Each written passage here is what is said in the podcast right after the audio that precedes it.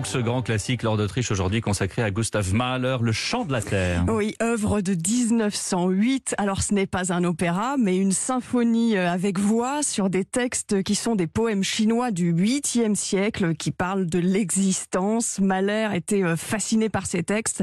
Il nomme euh, son œuvre Le chant de la terre et cette musique pourtant, eh bien, il ne l'a jamais entendue de son vivant. Elle sera jouée pour la première fois six mois après sa mort. C'est une réflexion sur la condition humaine, la mort, la jeunesse, l'ivresse qui fait oublier la vacuité de la vie parfois. Extrait ici du chant de la terre avec ce mouvement intitulé De la jeunesse.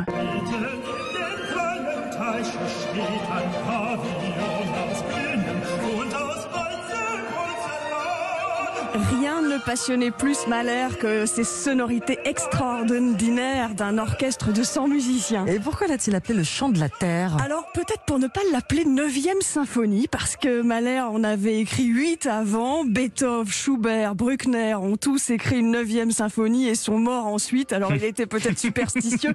Il y a une malédiction, c'est vrai, avec les 9e symphonies. Il y a ici chez Mahler une clarté, une luminosité, un grand équilibre dans l'orchestre. Écoutez ici la harpe, le tam-tam, le contrebasson et le corps qui annoncent la couleur funèbre du mouvement. Le hautbois s'élève ensuite. Mahler voulait qu'il représente un homme qui improvise une mélodie en attendant son ami pour lui dire adieu.